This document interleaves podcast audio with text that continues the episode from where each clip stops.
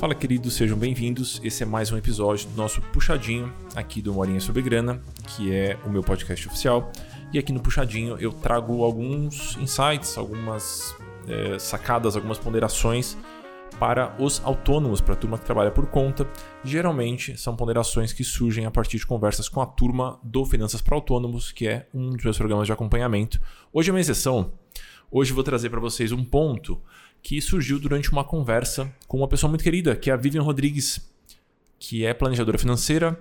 Ela toca a Papo de Valor e é minha sócia na Nossa, que é uma escola para planejadores financeiros. Depois vocês fussem por lá, nossa.cc, tem muita coisa legal saindo. E a Vivi estava me contando em outro podcast sobre como ela foi pega super a queima-roupa uh, por uma pessoa que queria contratar uma consultoria financeira. Ela foi dar uma palestra numa escola e aí uma das pessoas ali que estava assistindo a palestra chegou para ela no final da palestra dela e perguntou: então, você faz consultoria financeira? E ela estava nervosa, ela nunca tinha feito antes, mas ela falou: faço. E a pessoa perguntou aquela pergunta dura de responder na lata, que é: quanto você cobra? E aí a Vivi, muito sábia, mesmo em comecinho de carreira naquela época, falou assim: ah, me dá um oi aqui no WhatsApp, ou o equivalente da época ali, e que eu monto alguma coisa para você, que eu penso para você, um, um, um projeto para a gente fazer juntas, né? Por que, que eu estou destacando essa história da Vivi? Por que, que eu acho que ela é tão, tão importante? Porque às vezes a gente está numa posição super desconfortável para ponderar sobre alguma coisa. Então a gente é pego de surpresa e a gente não tem muitas variáveis, muitas referências para poder sair daquela situação de uma maneira que para a gente é confortável, que para a gente é favorável. E uma vez que você pede um tempinho a mais, uma vez que você se coloca numa posição um pouquinho mais confortável para responder, fica muito mais fácil de responder de maneira mais interessante para você. No caso ali, era uma resposta de preço e processo, né? Então, quanto que ela vai cobrar e de que forma que ela vai oferecer essa consultoria financeira.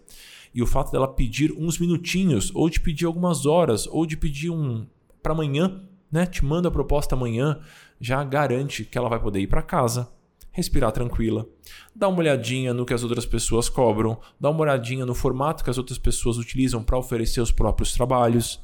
Então isso acaba ganha, dando um pouquinho de respiro para o autônomo, para o empreendedor. E eu acho que é uma dica boa.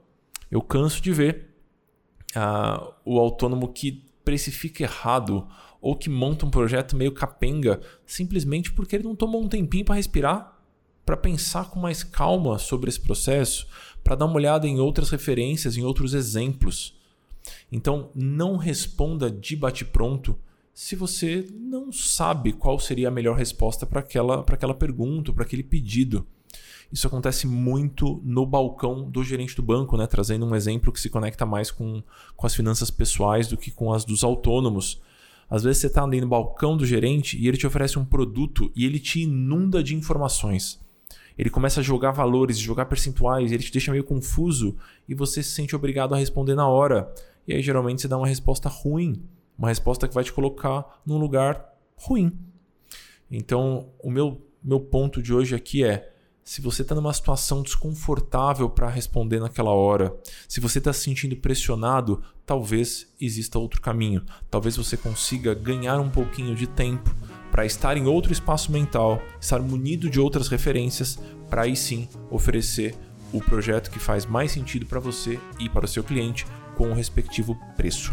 Esse é o meu insight de hoje, queridos. Fiquem bem por aí. Um abraço grande e seguimos.